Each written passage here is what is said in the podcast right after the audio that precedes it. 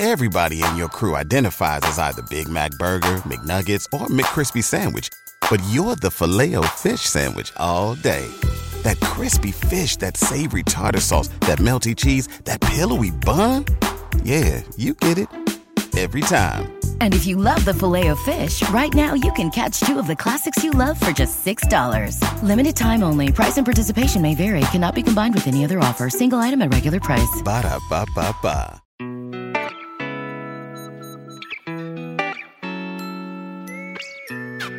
生活、工作和苹果，大狗熊有话要说。传播苹果应用与设计实践经验，分享个人学习与成长感悟。您正在收听的是大狗熊的个人播客《狗熊有话说》，The Bell Big Talk。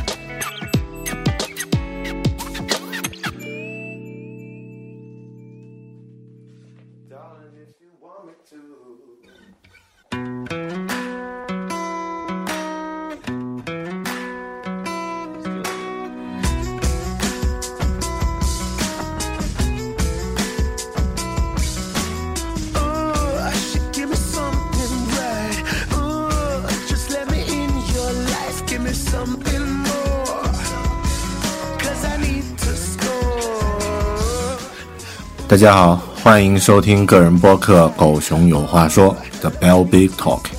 我是主播大狗熊。今天呢是二零一三年的九月十四日，那在刚刚结束的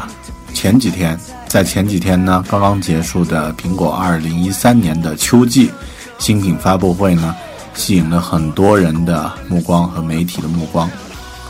嗯，那现在这个苹果的发布会呢，越来越搞得像这个春节联欢晚会一样了。啊，有很多这个用苹果的人、不用苹果的人啊，都在关注着这个发布会。虽然他们关注的这个程度和内容都不太一样，呃，然后呢，这个之后呢，都会发出一些自己的声音啊，那这个很多媒体的一些声音，呃，那。我在这个上一次发布会，也就是这个 iOS 七这个操作系统发布的时候呢，专门录制过一期节目，来聊关于苹果发布会上的一些内容，自己的一些感想。那在这一次，啊，二零一三年秋季的话呢，我也想专门做一期节目来聊一聊这个话题。呃，那关于发布会的具体情况呢，我。就不在这儿，这个过于浪费时间的再去讲了。那大家应该呃，现在既然是春节联欢晚会嘛，每个人都已经知道了这个呃具体的内容啊。那在呃，但是我再简单重复一下吧。在这一次的新品发布会上呢，苹果公司公布了这个呃 iPhone 系列的这个下一代产品 iPhone 5C 和 iPhone 5S。那这两个产品的这个参数和性能呢，这个。大家都可以看得到，那其中呢，五 C 呢主打是这个颜色，啊，那这个以五种欢快的颜色作为它的这个卖点，而五 S 呢则是主打这个六十四位处理器，啊，M 七的这个呃感应器，然后加上这个指纹识别，啊，然后包括它的这个高。呃，超高超高级别的这个摄像头，啊，以这样的一些点作为卖点，然后呢，又再次的讲述了这个，呃，iOS 七和这个下一代机型的整合，这个呢是它的一些基本情况。呃，为什么我想做这期节目呢？更多还是因为在这个发布会之后的一些媒体的反应和被媒体误导，或者说有意无意被媒体误导的。呃，一些消费者的这个反应，那很多人都说这个，呃，为什么苹果这个说好的要出一个廉价版的 iPhone 不出呢？然后这个五 S 和这个现在的 iPhone 五呢，也没什么太大的区别。然后呢，也也在预言说这个苹果公司这个江河日下了啊，等等，很多很多的论调，我在一开始呢就不多说了。呃，根据最新的这个数据呢，我想，呃，因为晚做播客有这样的一个好处，就是咱们可以有一些这个，呃，可以有一些可以有一些这个呃比较全面的一些内容啊，比如说现在啊，我们已经可以看到这个联通公司，中国联通啊，声称呢这个啊 iPhone 5S 和 iPhone 5C 的这个预约量呢已经突破了十万啊，这个短短的。呃，一两天的这个时间就已经突破了十万，那这样的一个数字呢，其实远远比当时这个 iPhone 四、iPhone 四 S 上市的时候的这个数据呢要来的好得多。然后呢，根据国外的媒体呢，啊，这个五 C 和五 S 的这个订货量呢也特别的可观啊，甚至可以达到每呃这个首日这个破一百万这样的一个记录。嗯，所以这些数据呢，实际上狠狠的。打了这个一开始，呃，唱衰的一些媒体的耳光，呃，当然我做这期节目不是为了给大家说这样的一些数据，还是要说一些这个我的感受。那就像在微博里面承诺的，今天大家听到的一些内容呢，完全是我自己的一些这个心得和感受。那呃，应该你会从这个其他一些智商很低的这个。只会转载、只会摘抄的这个媒体上听到的内容不一样。好的，那现在我会从这几个点吧，咱们从几个大的方向来说一下。那从产品线，从这个新公布的这些新功能，然后从我呃大概感觉出来的苹果公司的战略，啊这几个方向啊来简单的聊一下。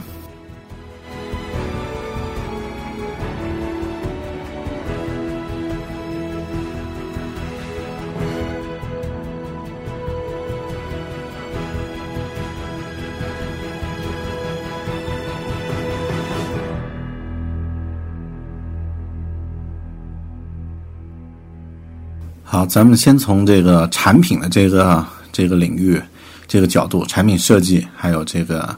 呃这几个硬件和这个操作系统配合方面呢，来来聊一聊。呃，因为大家现在都已经比较熟悉这个整个发布会发布的内容了，所以我就啊直接说我的一些观点和感受了。先从五 C 开始说吧。那这个 iPhone 五 C 呢，在推出的时候，或者说在这个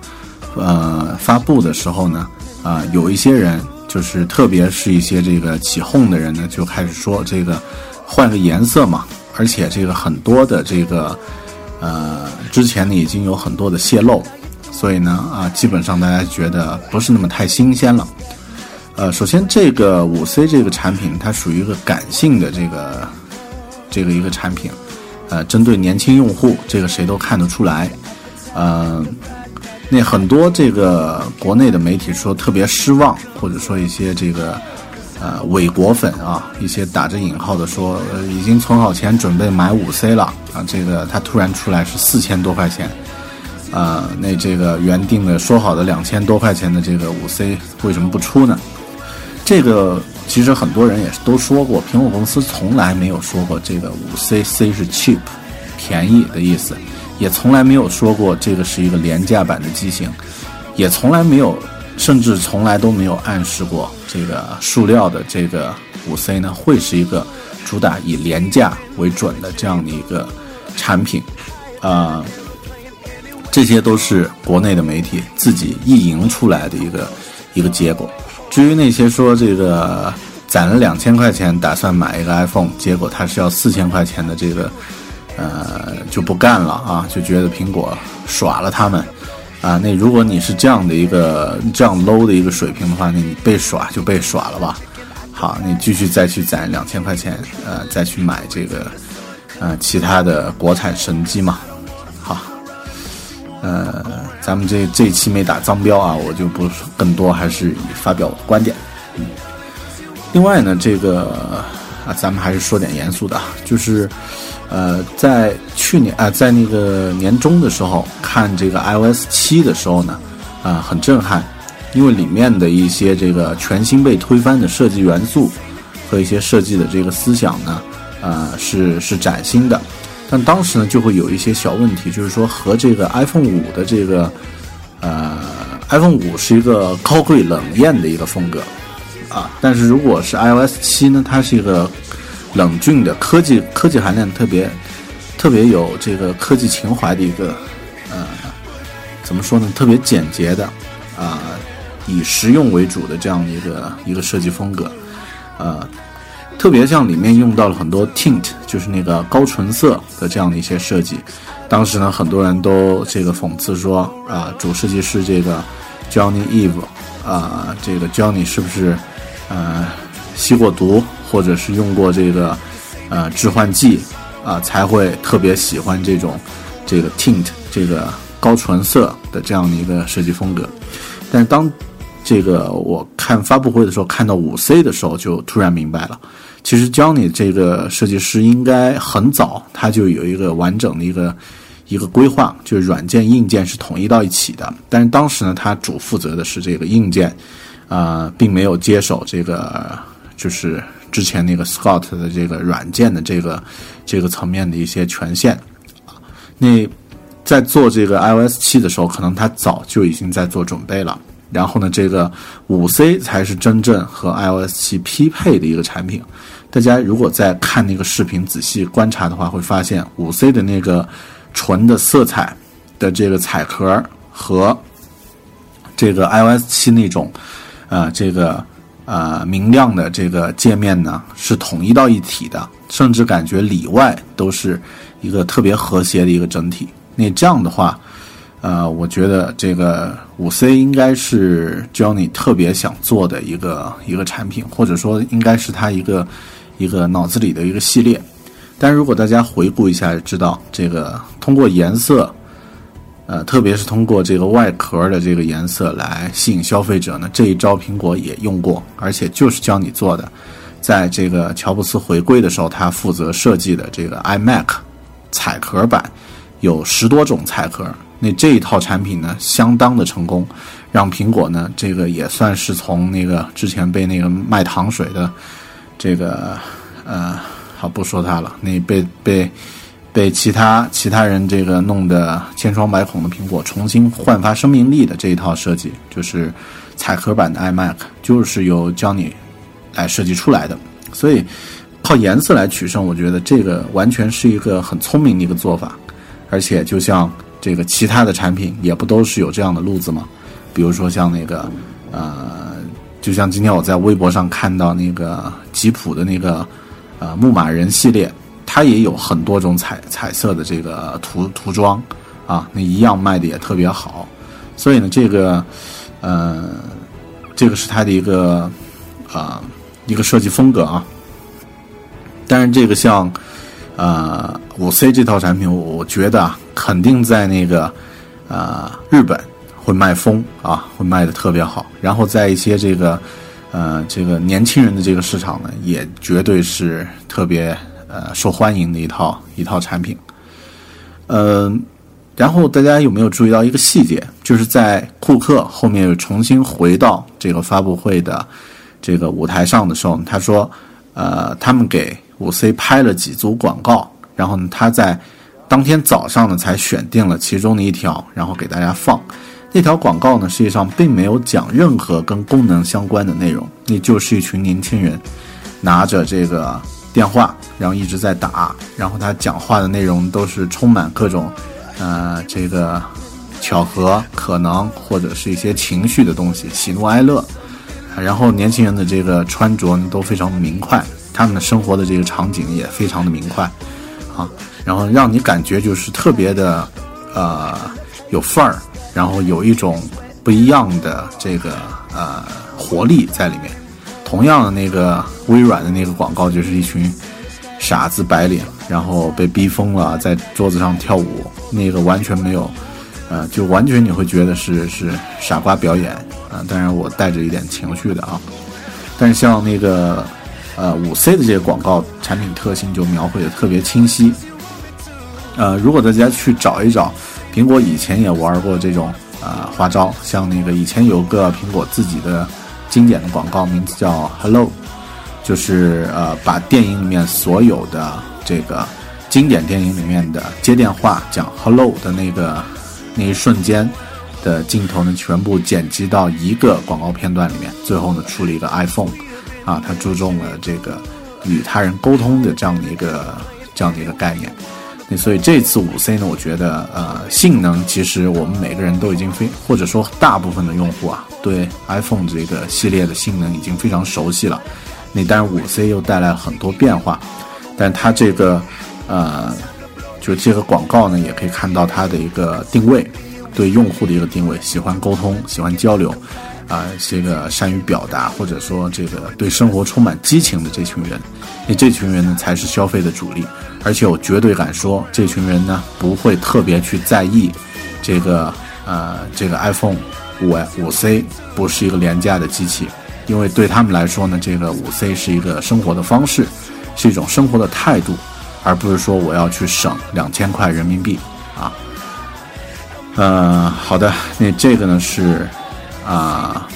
是五 C 这个产品。下面聊一聊这个五 S 吧。那五 S 呢，是一个让人特别的兴奋的一个产品。嗯，先大概的讲一讲啊，就五 S 呢，它这个产品呢，大家都可以看得出来，其实如果抛去这个指纹识别和这个六十四位处理器的话呢，它的外观。和这个五呢，基本上没什么区别。那这个实际上也让大家想起这个从四到四 S 的这个变化。那呃，当时这个呃四 S 出来的时候呢，很多人都特别失望，说这个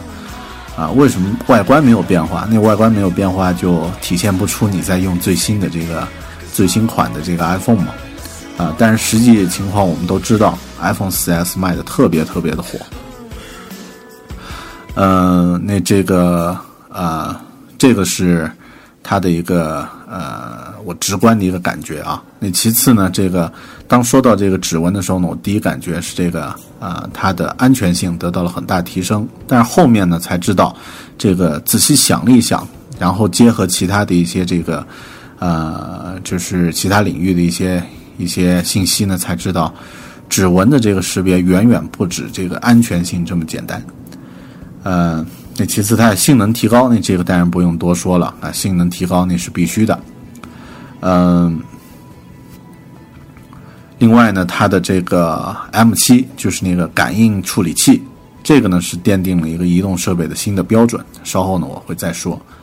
啊，那说到这个五 S 呢，就必须要再提一提，就是我们现在正在用的五，那很多人都会觉得特别的郁闷，说为什么五会被这个。直接停产了，然后四 S 都还在保留，但是五呢已经被干掉了。以后呢就是五 C 和五 S。呃，那这里必须这么说啊，因为五的话呢，它现在卖的特别好。然后呢，如果五 C 和五 S 上市之后呢，五会成为这个最大的就是新产品的竞争对手。啊，这种自己和自己干架的事情呢，苹果一般不会去做啊。他们直接的办法就是特别简单，就是。牺牲前一代产品，让后一代产品这个迅速的这个重新洗刷市场啊，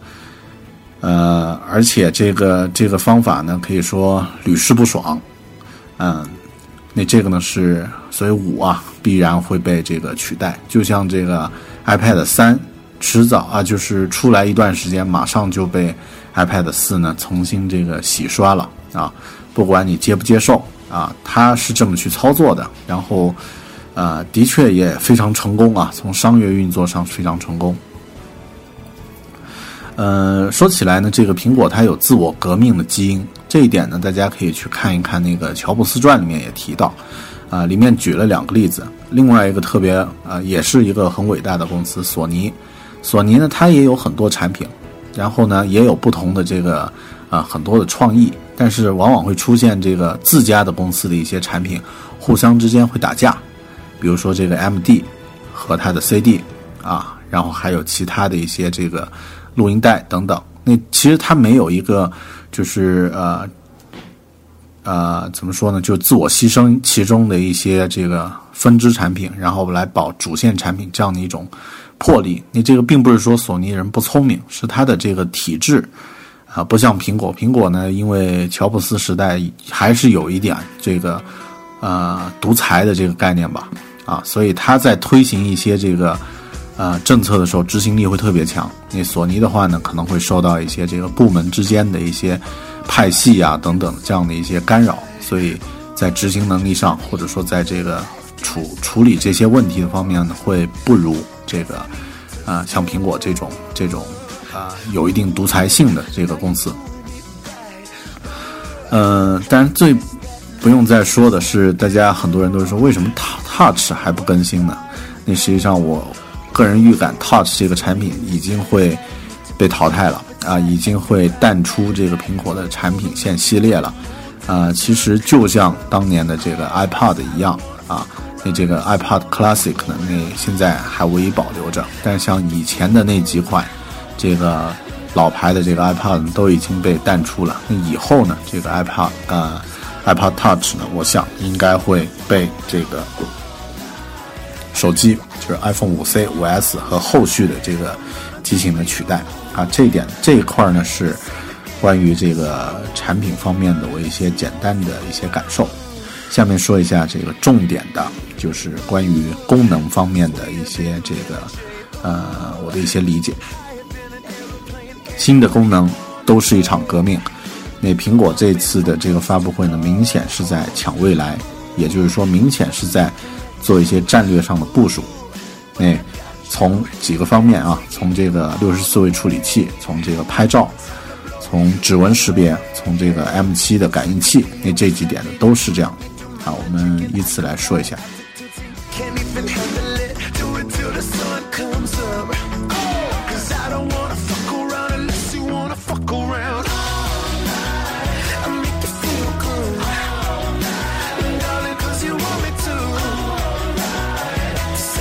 当然，在说这几点之前，先说一个小插曲，就是这个啊，我最伤心的一个一个片段，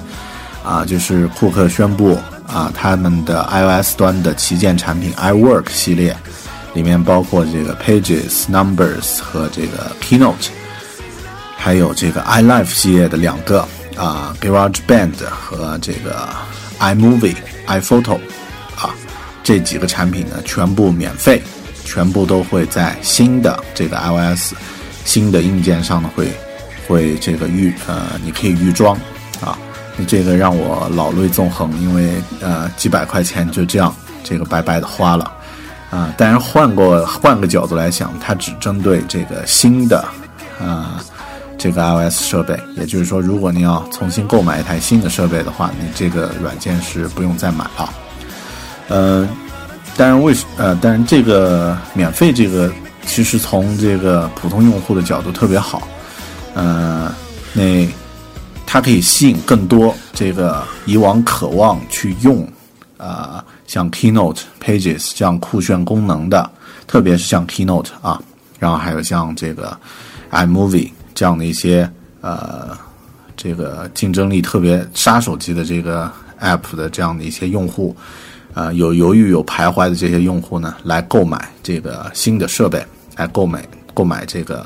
iPad。特别他对这个竞争对手，像这个微软呢，也是一个呃很直面的一个一个竞争上的一个策略。呃，因为很多人购买这个微软的平板电脑呢，是为了上面的这个 Office 啊，为了能够用到上面的 Office。但是像这个。呃，苹果的这一套就 iWork，它一样呃一样能够取代这个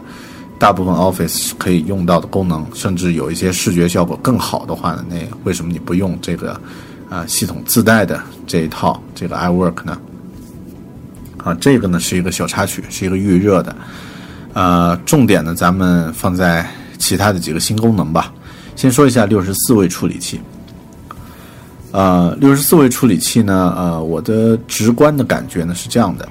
呃，在现在这个呃，经过安卓发展几年之后呢，实际上苹果呢还是有一些这个呃追得很紧的竞争对手，甚至有的些方面也会被超过啊。但是呃，比如说像这个呃很多很多方面很多这个方向呀，是这个竞争对手独创的。啊，比如说像这个安卓，它出了呃各种各样的大屏幕的手机，啊，然后呢一直在推这个 CPU 要快啊，处理器要是双核、四核甚至八核的这个手机，啊，呃那各种大屏幕的，那为什么苹苹果不去做这些事儿呢？呃，但是这个可以单独聊。但是像这个简单说吧，就安卓这一套系统，它这个系统底层呢是一个呃基于 Java 的啊，基于这样的一个呃呃，其实并不是太高效的这样的一个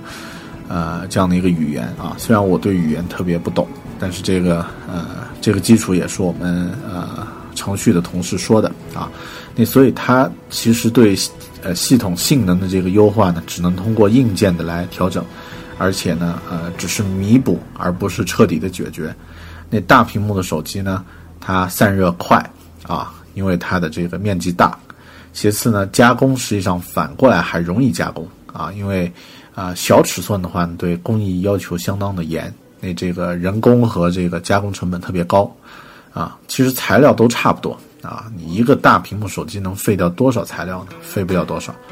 啊。加工材料加工的成本反过来会特别高。那其次呢，里面可以放一个更大的这个体积的一个电池。那再其次呢，可以在里面塞很多的这个呃高性能的这个呃多核的 CPU 啊。你通过这些这个身上挂满地雷的方式，身上挂满这个弹药的方式来体现自己的战斗力啊。那这条路呢，苹果如果去走的话，啊，它就沦为到跟这个一群。呃，这个身上挂满这个炸弹的这群野蛮人去拼体力的这样的一个程度了啊。呃，我突然想起微博上说的一句啊，或者说平时我们经常听到的一句段子，就不要说不要和这个傻逼争吵啊啊，不要和这个傻逼做对手，因为这样的话呢，他会把你降低到和他一样的这个程度，并且用他多年做傻逼的经验把你干倒。呃，所以苹果呢不会去做这个事情，它不会说我是双核的、四核的，如何如何。呃，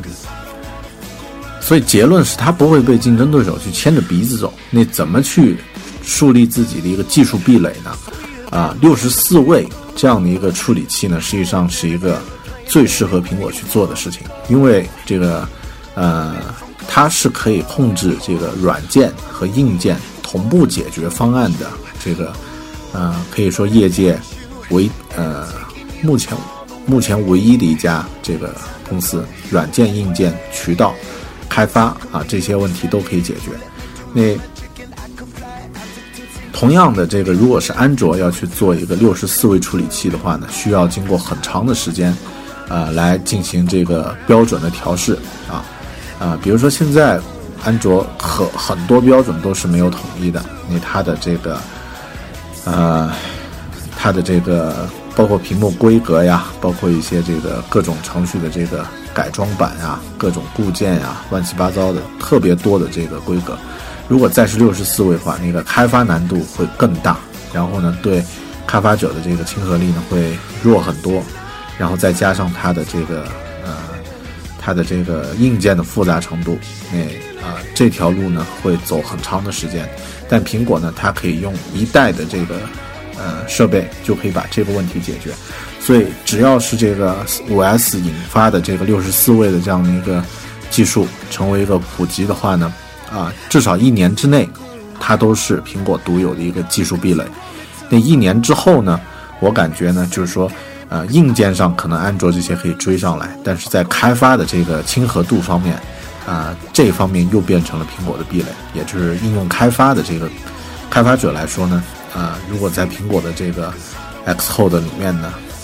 针对三十二的六十二六十四位的话，只需要做简单的设置就可以 OK 了。但是在安卓那边呢，远远没有那么简单，啊，那这个呃肯定会对安卓的这个整个这个软件的生态啊形成一些影响。所以这个呢，应该是呃，它非常高明的一个一个做法，推出六十四位，呃，但是顺便也要吐槽一下，就是苹果它也在这个现场发布会呢演示了一次这个一个游戏，这个 Infinity Blade，呃，应该是第三吧，第三部曲的这个第三部，呃，那我必须要说，这个苹果完全没有做这个核心游戏的这个气场啊。就是它的这个呃，对游戏那种范儿或者说那种质感的把握呢，呃，远远比不上这个啊，像这个 PS 三呃 PS 三呀，然后这个 Xbox 三六零的这些主流的这个开发商和他们做的游戏，但是苹果们自己不做游戏啊，它也是这个和开发者合作，呃，但这块呢说不好，因为呃技术上的量变或者说这种呃硬件的更新呢，可能会最终会引起质变啊，我指的就是。比如说，在这个 iPad、iPhone 的这个机能越来越强、越来越强的时候呢，啊，在某一天，它和这个呃家用游戏机，也就是我们主流的这个啊啊 PS 系列、Xbox 系列的这个机能，当达到一个比较趋近的时候，然后也可以解决一些这个，比如呃同步连接到这个大屏幕显示器啊、电视啊、这个联网啊这样的一些问题的话呢。啊，可能会有一些这个核心的，啊，一些这个，呃，呃，一些这个顶级的开发商会往这个平台上去靠啊，因为他在这个平台一样可以赚取到很丰厚的利润的话，他为什么不来呢？那如果这样的话呢，可能会引起质变啊，比如说当有一天这个顽皮狗，呃，然后像这个呃。史克威尔啊，当然史克威尔已经现在已经在做了啊，然后还有一些这个呃，这个世界顶级的开发商可以在这个 iPad 平台上、iPhone 平台上做一些三 A 级的这个游戏的话呢，那可能这个质变就会到来。但是现在来看呢，还差得很远啊。现在呃，都是一些休闲的这个呃萌游戏啊。真正这个核心的游戏呢还没有进来。好，这个呢是六十四位处理器啊。那这一块先聊到这么多。我的感受呢比较这个呃简单一点。接下来说一说这个拍照。拍照这件事儿啊，实际上它在这个五 S 这个层面呢，啊，已经将这个五 S 升级到一个呃可以秒杀现在市面上的卡片机的这个程度了。呃。先不说五 S，我们说一说五。我自己呢，实际上也有一台这个，呃，松下的 LX 五，也挺好的一台相，呃，一台卡片相机啊。当初这个去西藏旅游的时候，带着这台 LX 三啊，它的前一代，去西藏的时候带着它的前一代，那这个拍出来照片都特别赞。后面呢，这个，呃，丢了。丢了以后呢，我又再买了一台它的这个呃升级版，就 L L X 五，然后呢去其他地方旅行的时候也带着去拍。但是现在呢，一般情况下呀，我都不带相机，啊，都是用自己的手机去拍。那这个像 iPhone 五呢，拍出来的照片，我个人觉得吧，在一些这个呃一些方面，要比这个相机还要这个表现的更好。呃，所以这次这个五 S 这个。啊，针对摄像头、针对相机进行调整，觉得是非常的、非常的这个，呃，勾勾住这个普通用户的这样的一个功能啊，因为人人都喜欢拍照片，人人都喜欢看好的照片，那它这样的一个调整呢，实际上是每个人都特别喜欢的，而且有强大的这个用户粘性。呃，它这个五 S 呢，已经革了卡片相机的命啊，然后呢，也甚至会危及到单反。单反相机，嗯，说起这个拍照的话呢，其实我们很多的这个，包括我，经常会被这个原来啊，经常会被这个卖相机的这些广告商、这些奸商骗啊，都说这个五百万像素、六百万像素、一千万像素、八百万像素，实际上像素真的不是最重要的一个拍照的一个一个指标。呃，我的这个一个搞摄影的朋友呢跟我说过很多，但我就记得一块儿啊，我自己不是搞这个摄影的啊，所以就记得几句话。他说这个拍照的这个照片质量呀和像素没有直接的关系，关键成像的关键呢是看那个这个相机感官元件的，就是那个呃叫 CCD 吗还是什么？就是看那个感官元件的那个面积啊，这个面积越大呢，对光线的越敏感，然后拍出来照片呢，这个表现力呢就越好，这个信息呢就越全。那像素呢，实际上可以大可以小，让它和这个颗粒也有关系啊。你这个呃一千万像素，如果每一个像素就就是这个一微米的话，那实际上这个面积也不大啊。但具体我说的不是太专业，大家可以去感兴趣的朋友可以去看一看关于摄影的一些专业的一些一些文章。然后呃，我是现在这么感觉啊，就是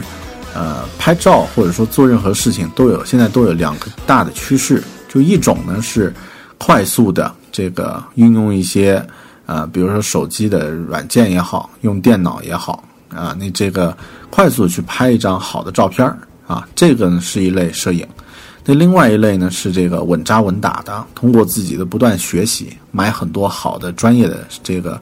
教材，然后去学、去实践，买好多专业的这个设备，然后去拍出好的照片，啊，那其实呢，当然后者呢是专家，但是大部分我们的普通用户都是前者，都是业余喜欢拍点照片的这个啊普通用户，至少有百分之不说多呀，保守一点，百分之八十的这个用户是前者啊，他情愿选择用电脑去帮忙，用 App 帮忙拍一张好的照片。啊，呃，至少有百分之八十的人是这样的一个人，所以如果你是商家，你是抓百分之八十还是抓百分之二十呢？啊，这个如果你是专业做镜头的公司，可以去抓那百分之二十，但是如果你是像苹果这样的这个国际的大公司的话，你一定要抓住主流用户，呃，所以，所以他这个调整手机上的摄像摄像头的这样的一个举措呢，是最得人心的一个举措啊，嗯。你实际上这个摄影界一直在被革命啊，你这个而且这个革命的特别彻底，呃，很多这个经典的厂商已经这个倒闭或者正在正在倒下，比如我们熟悉的柯达，呃，比如这个大家都喜欢的宝丽来，啊，都喜欢，但是不愿花钱，那它就会死掉，呃，这个话题我们以后再聊。但是像这个新兴的一些这个。啊，比如说 Instagram 这样的这个软件型的这个跟摄影有关的，跟摄影这个领域有关的公司呢，却越来越火，啊，那所以这个它一直在革命，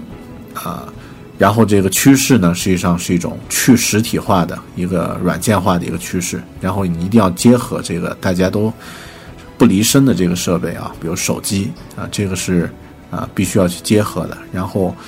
呃，像索尼，它为什么会推出一个呃手机去用的无线镜头呢？啊，让人觉得看不懂。但是如果你仔细去想的话呢，他也是敏锐的，已经注意到了这样的一个趋势，就是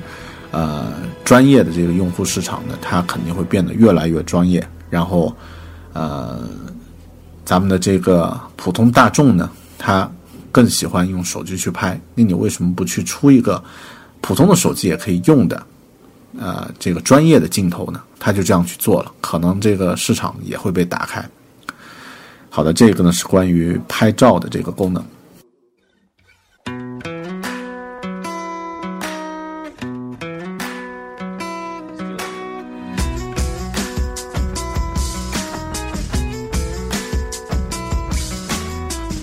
第三个呃比较这个有前瞻性的功能呢，是这个 M 七感应器。呃，这个东西呢，它是干什么的呢？它实际上是一种这个去监测设备当前的一个运动状态、位置状态和一个呃各种这个呃，它有各种的感应器啊，就是感应的这个计算的这个这个这个能力啊。那简单来说就是，比如说呃，普通的这个手机用户，他在跑动，他在乘车。他在静止，他在骑车，这些状态都可以被监测。那当然再复杂一点，它可能在室内去移动的时候呢，这个数据就可以监测的更准确啊。呃，有的人已经在引申了，说像 M7 这样的感应器出来的话呢，你可以这个离开自己的车的时候呢，啊，电脑就开始监测你的运动状态，然后当你这个返回到停车场的时候呢，可以通过手机去找回你的车。这个听起来。呃，以前是可能很粗放的一个功能，但是现在呢，你甚至可以精确到这个米的这个单位啊。呃，说起这个 M7 感感应器呢，我想起这个前几天就是上个上个月去北京开这个 MacWorld 大会的时候呢，啊，看到一些感受。呃，现在全中国的这个配件厂家呀，都有在做可穿戴的设备啊。那像呃都是在学这个 Jumbo 呃 Jumbo 或者这个呃耐克啊这样的一些这个可穿戴设备的这个形式。呃，都是给感应器加个壳，贴个标啊就可以了。最多稍微用心一点的，再做个 App 来配合的去配合用。不用心的呢，直接就是搭一个网络的这个网络服务器，然后做一个呃这个网页的前端，美其名曰这个是云端啊，那实际上就是个网页嘛，加一个后面的这个数据库嘛，嗯。模式都一样，但是现在的可穿戴设备呢，还有一个重要的问题没有解决掉，就是下一步我应该怎么去做，怎么去更好的去把这些数据用起来。现在这个可穿戴设备只是测量你的一个基本的一个数据啊，它并不能针对每个人的情况给出一个建议。比如说我用这个耐克家啊，这个这个月跑了三次步。每一次呢是这个五公里、六公里、六公里啊，那这个它这个软件的层面啊，现在这个软件层面它只能给你一个评价，然后说这个跑得好，下个月要加油哦，然后给你一个大概的一个一个一个目标，比如你这个月跑了二十公里，是不是下个月呢就可以额定可以设到二十五公里？但它并不会精细的根据你的这个运动数据去给你一个专业的一个建议。呃，那这个计算功能呢，设备或者说靠可穿戴设备绝对是无法实现的，是需要通过这个复杂的运算来做这件事情啊。那当这个手机升级为六十四位的时候，它的这个运算能力呢，当然肯定是足以能够支撑这样的一个需求。呃，那我我假设了一个场场景啊，就比如说你是一个自行车的运动员。啊，想要参加一场这个自行车的比赛，那有了这个 M7 的这个感应器的 5S 啊，加上它的一个 A7 的一个处理器，实际上你就有了一个实时的，然后甚至是一个世界一流的一个私人教练。那这个教练呢，可以在一开始呢，针对你的运动做计划，针对你个人的体重身高做计划，在运动的过程中呢，可以随时监测你的速度的变化，然后啊，你的这个呃。嗯，甚至他可以用一些这个呃，通过语音啊，你的语音，你你必须要去讲话，你讲的状态，这个你讲不出话来了，说明运动的量过度了啊，等等。然后呢，它可以通过这样的一些数据呢去监控，然后实时的给出一些运算，给出你接下来您下一圈应该要骑的再快，这个百分之十或者多少啊。然后最后呢，可以通过这个数据呢给出总结。给出你接下来下个星期三还得再练一次，呃，这次骑了二十公里，下一次骑二十五公里，然后速度呢保持在多少多少。你如果能达到这样的一个程度的话，实际上啊，这个呃手机的应用呢就被扩宽了，手机就变成一个特别牛的一个呃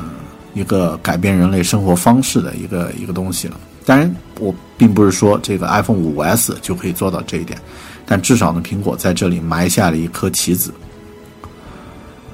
好的，那这个呢是呃这个 M 七这个感应器。下面说一下，我觉得最令人激动人心的就是这个指纹识别。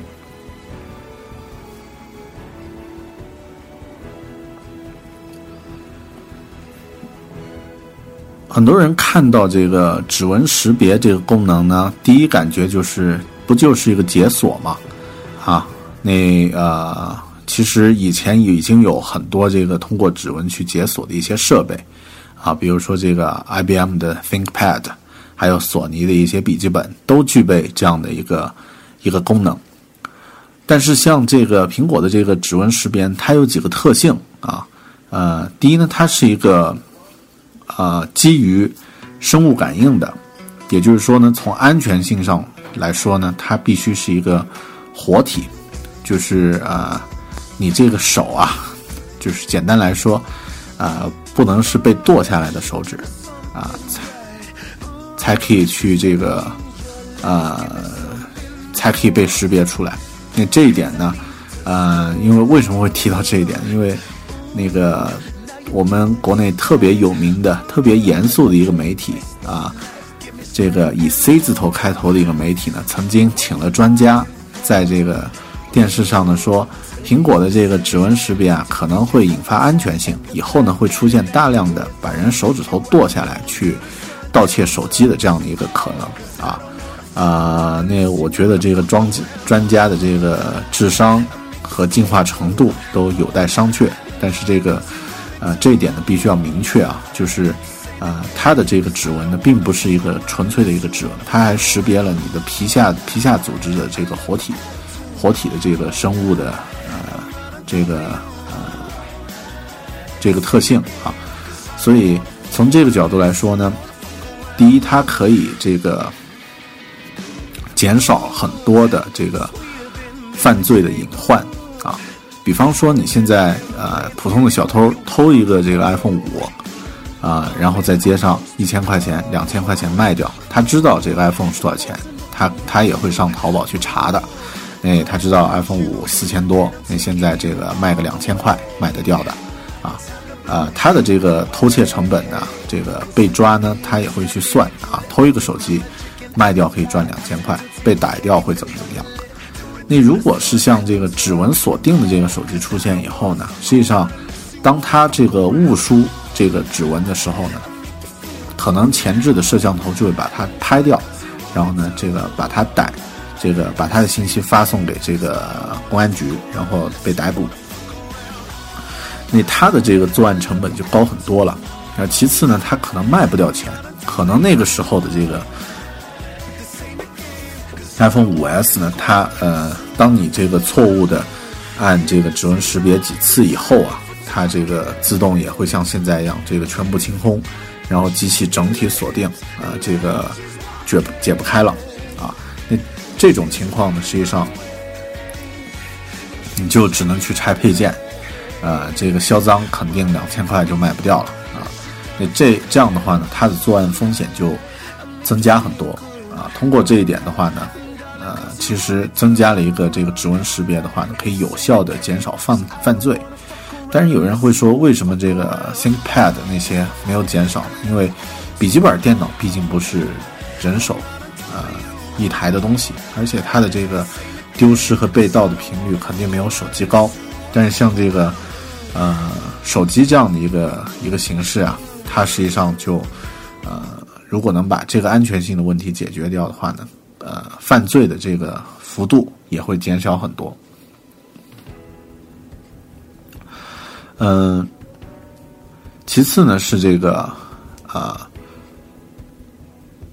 可能这个指纹识别呢，也我我的感觉也是这个苹果的一个布局。那之后呀，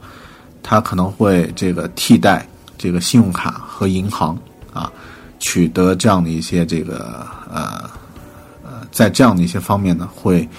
会变成一场革命啊，呃，这样举个例子吧，如果有一天啊，苹果自己的这个呃自己已有的这个 Apple ID 的这个信用记录，它自己去做一个虚拟的信用卡，你的所有消费都可以通过这个卡来支付的话，来购买来支付的话呢，那实际上苹果马上就可以变成一家金融服务的公司。啊，因为我们都知道，这个现在 iTunes 里面是有两亿的用户啊，两亿多、三亿还是多少啊？那这个每个人都有自己的信用卡，然后每个人的这个购买 App 的这个记录呢，苹果都有，都甚至都可以通过这个购买的记记录，判断出这个用户的这个啊，在这个使用这个信用卡方面的活跃程度。那如果有一天苹果直接从这两亿人的信用卡上划款，这个数字可以超过全球全世界任何一家银行的这个，呃，这个可以营业的这个程度啊。实际上，它已经成为一个，呃，以关系为一个，呃，自己的核心竞争的一家公司。那以后呢，呃，不排除。它也会像，因为现在已经有先例，已经在这么做了，也是苹果的竞争对手，亚马逊已经变成一家金融，已经进军到这个金融服务业了啊！如果连亚马逊都可以做这个跟金融相关的业务的时业务的时候，为什么苹果不能呢？嗯，那可能那个时候库克就变成马克了啊。呃，好的。呃，美国有个数据啊，说美国的信用卡的诈骗金额每年都至少有一百六十亿美元。那信用卡的这个制作成本呢也不便宜，在美国的这个制作成本是每张一一一点一美元，然后三年要换一次啊，还需要这个读卡的这个设备。那实际上呢，如果大家已经习惯用指纹这种方式，这种唯一的方式去作为身份识别的话，在以后如果已经习惯这套方式的话呢，那实际上呢。啊，指纹识别也可以成为一种支付的一个方式，啊，那通过这个指纹识别之后呢，你购买一个产品，然后支付它的这个费用，支付它的这个呃它的价格，那这一套系统如果啊以后在我们生活中啊用好的话呢，实际上实物的那那张卡片你就不需要再去装了。那实际上，我们现在生活已经产生了这样的趋势了，就是实体的信用卡你装不装没关系，你只要把它挂挂，呃，这个呃绑定在自己的这个支付宝上，或者是这个其他的一些这个网络支付的渠道上，你带不带这个卡片没关系，记住上面的一些数字就可以了，甚至这个实体的钱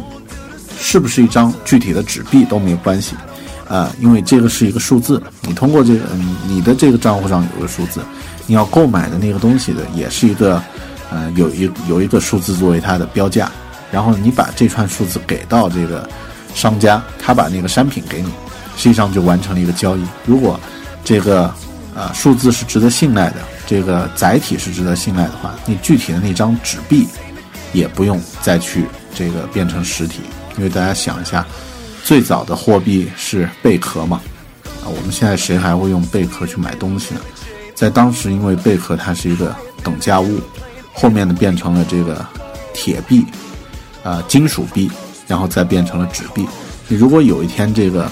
呃，纸币这个东西也可以被数字取代的话，你实际上呢，啊，人人们的这个生活方式就会被改变。那有有人又会说。五 S 就能达到这个程度吗？我说，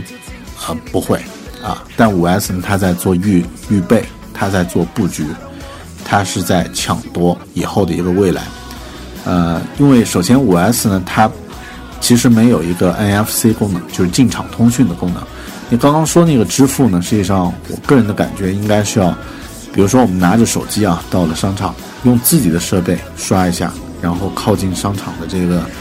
嗯，感应设备的话，你就可以完成支付了。但五 S，它没有这个 NFC 进场通讯的这个功能，呃，所以，呃，它现在还不能够产生这样的革命性的这个生活方式的改变，但它可以慢慢的去调节这个消费者的观念。为什么呢？因为我们可以通过五 S 这样的设备呢，去购买虚拟的产品，我们可以通过它去购买 App，通过应用。通过通过这个五 S 呢，通过刷指纹的方式去购买一个 App，啊，比方说我今天看到了一个新的一个游戏啊，这个比如说《植物大战僵尸》的啊三推出了，那它卖四十八块，那我输了一下，按了一下那个四十八的那个标签，然后他说请验证，你按一下指手指，OK，这个东西买掉了。如果这个习惯养成了以后，以后你会不会想？如果我去到这个淘宝的这个页面，也可以按一下手指就买，那是不是多省事儿啊？OK，没问题。你再之后呢，这个消费者就会想，我去到商场里面拿自己的手机按一下就可以购买，可不可以呢？好的，那这一点呢，我觉得苹果肯定预见到了这一点，但是它不是一次性全部推出来的，那样消费者接受不了的，它也是一步一步的来。那为什么下一代的产品叫五 S 呢？实际上，我们都知道四到四 S 呢是性能上的提升，但并不是革命性的。那这个可能在接下来的后续版本，在 iPhone 六的时候呢，啊，这个指纹识别的这套系统将会被玩得更成熟，然后有更多的可能性。好，那这个呢是啊，是关于这个。呃，指纹识别，我的一些感受啊，我的一些这个呃一些体会。啊，说到这里，呃，说两个知识吧，因为刚刚提到了这个呃信用卡，大家知道第一张信用卡是什么信用卡吗？呃，在这个时间特别早啊，在一九四九年的时候，一个信贷公司叫汉密尔顿，美国的，他的这个老板去，这个老板叫 Frank，呃，这个呃弗兰克什么什么啊，这个 Frank，他这个人呢去一个餐厅吃饭，吃完了以后呢结账，结账呢刚好现金不够，啊就很尴尬，当时没有信用卡这个东西啊，不可以刷卡，然后他只有打电话让这个老婆呢从。家里给他送现金过来，你这个时候他就发现，啊，一个一个社会现象，就是说，不管你有钱没钱，你账上有多少钱，你有的时候你身上现金没有那么多现金，就办不成事儿，啊，这个呃没有钱什么事儿都办不了，啊，为了解决这个问题，他就呃有了信用卡这个概念，啊，后面他就推出了这个创建了一个信用卡叫大来信用卡，啊。第二年呢，他们几个朋友又去这家餐厅吃饭，然后呢，啊，这个餐费呢就是用这个信用卡去支付的。那在这个金融行业呢，这这顿饭呢叫做第一顿晚餐啊，呃，不知道这个事情是传说还是真的，但是这个行业里面就都把它说成是真的了。呃，但是比较讽刺的是，后面这个带来信用卡的市场占有率呢就特别低啊。我们现在都知道，全球通用的两种信用卡，呃，Visa 和 Mastercard 啊，这两种，当然还可以加上这个 American Express 这个，这是信用卡。然后刚刚也提到说，信用卡的这个盗卡的这个诈骗金额特别高啊，呃，实际上呢，这个在中国的这个信用卡盗卡率呢也不低啊，也有很多。呃，然后呃，刚刚说到那个剁手的那个事儿啊，就是在我吐槽某以 C 字开头的这个媒体的这个呃无知报道的的这个事件的时候呢，我也查了一下资料，就是二零零零年到二零零九年，美国的这个抢劫案件的这个发案率呢下降了百分之三十五。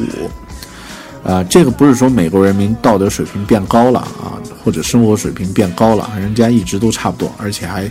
呃，后面还遇到经济危机啊，还这个生活还往下降，呃，有很多因素，但我觉得这个科技也是一个重要因素，因为在现在这个，比如二零零九年之后，这个很多地方都有摄像头，然后呢，这个呃不带这个大量的现金，只带这个信用卡，你盗取信用卡，呃，这个抢劫了以后呢，实际上这个东西没法用。啊，信用卡是被这个可以跟踪到个人信息的。然后，如果是抢劫物品的话呢，有一些物品也可以追追溯到这个呃使用者的这个信息。比如你抢了一个电话，你用这个电话打一打试试，啊，马上就找到你了。那这样的一些这个风险呢，也让这个呃作案率呢明显的下降。所以科技在这方面呢是起到了绝对的啊帮忙的作用。啊，所以这个指纹识别这个这个东西呢，它还有很多可以玩的东西，像呃，我看到一个呃一个有也有前瞻性的一篇文章说，指纹识别你还可以给不同的手指进行不同的这个设置啊，你比如说某一个手指按住这个 Home 键，可能它就是一个紧急求助的一个信号啊，呃，那这个它也可以给呃不同的人啊设置不同的手指啊，你的。老婆，啊，按住这个这个 home 键呢，它可以，呃，它可以切换到他的账户啊，这个都可以。甚至比如说你担心自己的孩子打开自己的手机，看到一些少儿不宜的内容啊，你可以给他设置一个权限啊，他的手指打开的这个程序是开不了的，等等等等啊，可以有很多很多这个好玩的东西。这个呢是指纹识别啊，或者说这个呢就是整个新功能方面的我的一些一些感受。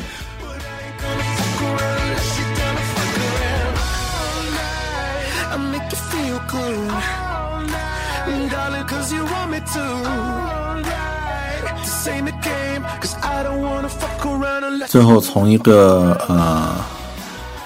外人的角度来看一看这个。呃，这次发布会上透露出来的苹果的一些战略布局啊，呃，第一呢，我觉得它在用五 C 呢来创造出一块新的市场和一个产品的这个强调这个产品的差异性，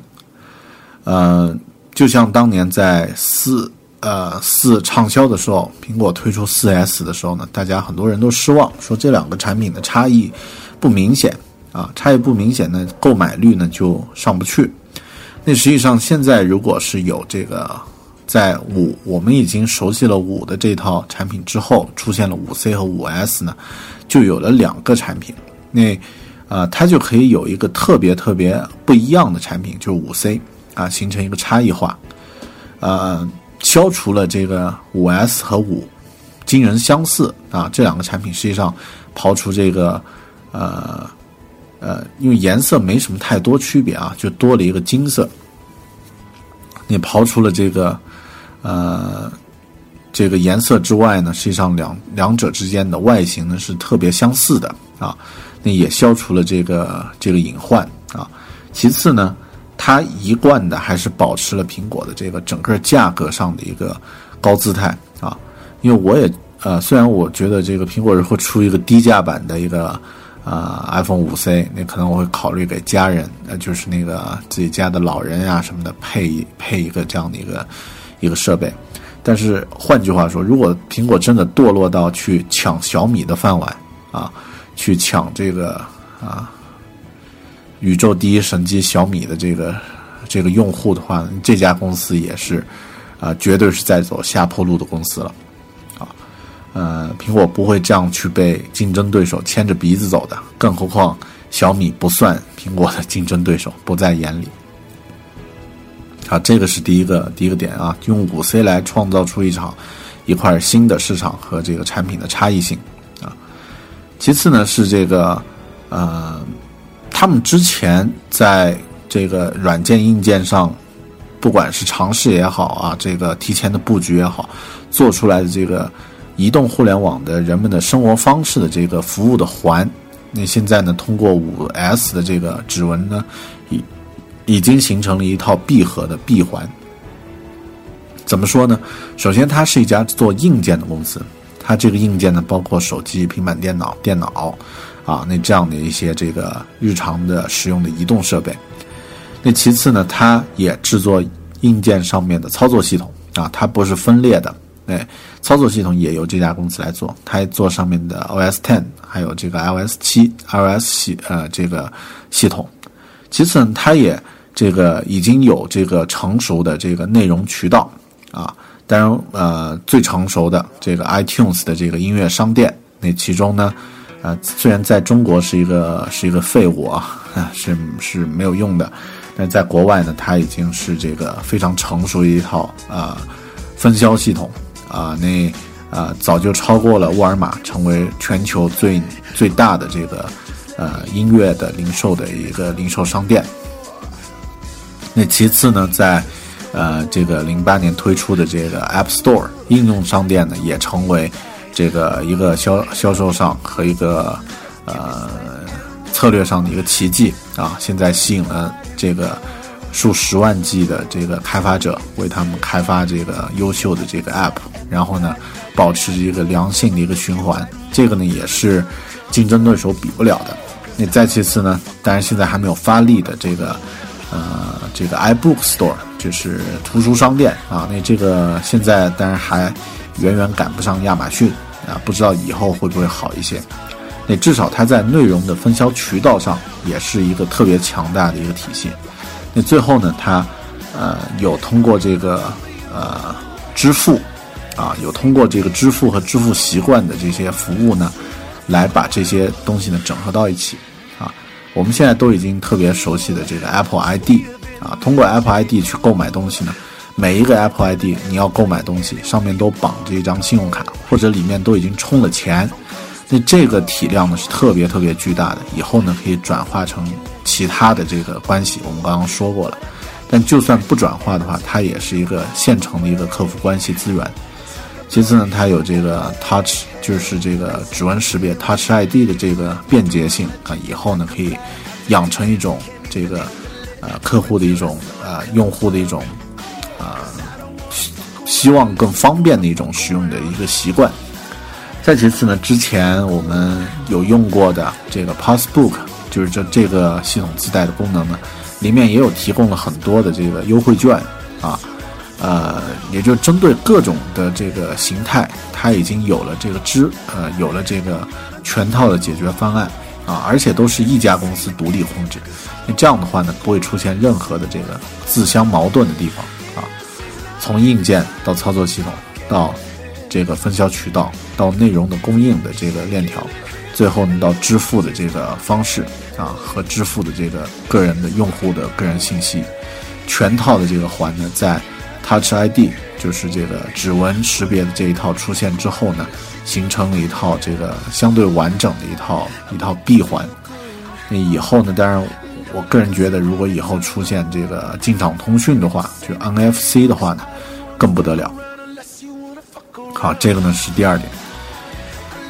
呃，第三点呢，就是这个是一个为未来做准备的一个战略布局啊啊，你在通过这个。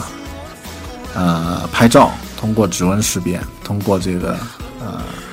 运动感应器 M 七啊，通过这些这个新的呃功能的话呢，可以把个人和手机绑定的这个这个层面呢做的特别的有粘性啊，最后就会形成每个人和他的手机的这个设备是不能分离的啊，这个特别难，那苹果可以做到这一点。其次呢，就是说对以后。如果以后苹果有有意愿进入到一个信用支付和金融服务的这个领域的话呢，你这个步骤呢是必不可少的，就是通过一个硬件来培养这个消费者的支付习惯，这个步骤是必不可少的。嗯，另外呢是它可以通过这个通过这个设备呢更底层的去融入每个人的普通生活啊。就像我们现在已经习惯去用手机去购买软件，去给自己的生活去啊发表一些心情感悟等等，就是变成越来越重要的工具。其实，在里面呢，苹果的这个苹果和这个安卓的这这个智能手机呢，起到了极其关键的推动作用。那以后呢，通过像刚刚说的这些呃更个性化的一些呃一些应用，你也可以让这个。呃，每个人的普通生活呢得到更大的改变。那这一点呢，我觉得他们都是在为未来做准备。呃，那为什么不增加这个进场通讯啊？刚刚其实简单聊过，我就我个人觉得这个没办法猜测啊，因为毕竟我们都是外人。呃，里面的苹果的朋友又不能说太多啊，又根本不能说啊。那这个，我个人觉得呢，为什么没有增加进场通讯呢？NFC 呢？呃，因为它是五 S 啊，以后可能会在六上增加。第二呢，也可能是需要给消费者一段过渡的时间啊。第三呢，就是通过这个五 S 这个洗脑的能力特别强啊，通过这个洗脑能洗脑的这个状态，到 iPhone 六的时候呢，我们普通消费者使用啊进场通讯的这个需求呢，会变得特别的强烈迫切。然后呢，这个功能就水到渠成了，呃，但是最后呢，可能苹果还会留着一些后招，那这个呢是外人不知道的。呃，我们我在上个月和这个苹果的一个工作的一个朋友吃饭，然后聊天的时候，他说了一句话，让我特别的这个怎么说呢？兴趣都被他调动起来了。他说：“这个外界对苹果的这个猜测啊。”啊，其实一点都没有想象力啊！你这个后面好戏还在后头，啊，你这句话让人特别的勾人啊！那我想我也特别期待看看这个以后苹果还有一些什么样的一些招数。嗯，最后我想补充一点啊，刚刚说到了这个战略，说到了功能，说到了产品的一些特点，最后我想补充几点。呃，首先这个。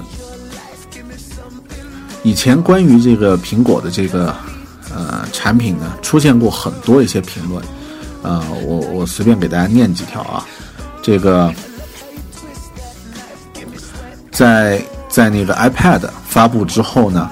有一个老总啊很有名的一个老总，他说过一句话说 iPad 没有物理键盘，并不是一款十分出色的产品。用 iPad 的人都是些可怜的家伙。然后 iPad 只是改变了电脑的外观而已，微软才是中心。啊，你们都猜到了这是谁啊？这是微软的那个 CEO 鲍尔默啊，就是他公布自己要辞职的时候，微软股票暴升的那个那个 CEO 啊。现在我们都知道这个 iPad 的这个销售情况。完全打开了一片这个啊无敌的这个销售市场啊！那这个微软的那个平板电脑呢啊，其实远远赶不上这个 iPad 系列。那也有人还说过说，呃，谁能告诉我一个大号手机和一个 iPad 之间有什么不同啊？那这句话听起来很好像很幽默是吧？现在来看很愚蠢。谁说的呢？Google 的这个 CEO 施密特说的。呃，还有一个人说过啊，说这个 iPad 卖不过电子阅读器，iPad 重量是后者的三倍，也比它厚了将近百分之三十，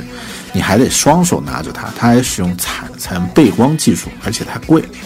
这个人是 eLink 的 CEO Ross，啊，这个 Will Cox 这个人说的。那啊，eLink 现在我们都没听说过，它是一家普通消费者都不知道这是一家什么公司啊。那谁才是这个？啊，卖不出去的东西呢，啊，嗯，但是还有一个，还有一个亚洲人也说过，说 iPad 呢就是一个大号的 Apple Touch，啊，怀疑人们仅仅会为了那么一点点功能就去买一台新机器。这个是任天堂的总裁啊，这个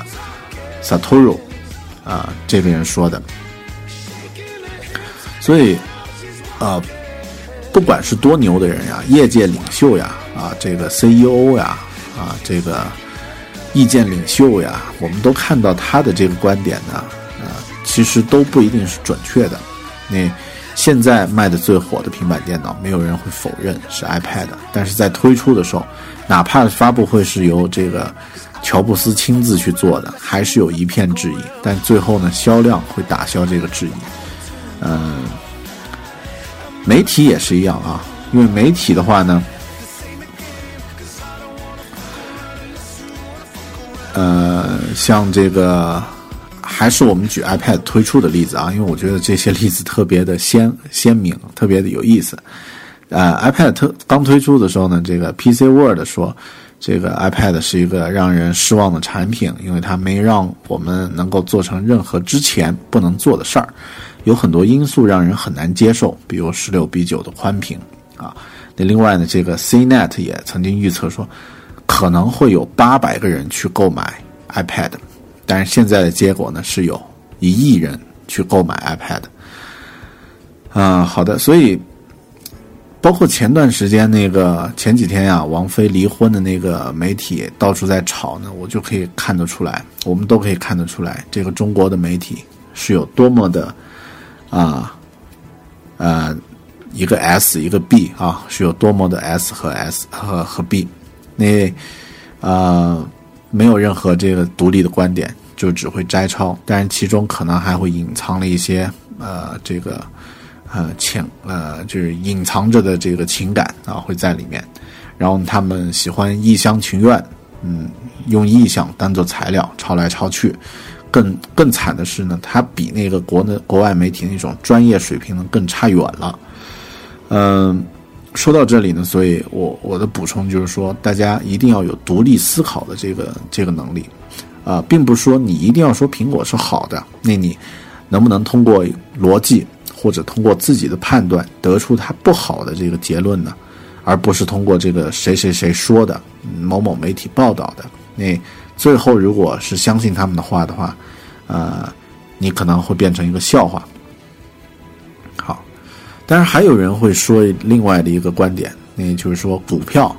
啊，就是苹果公司这个公布了以后啊，股票又跌了什么什么的，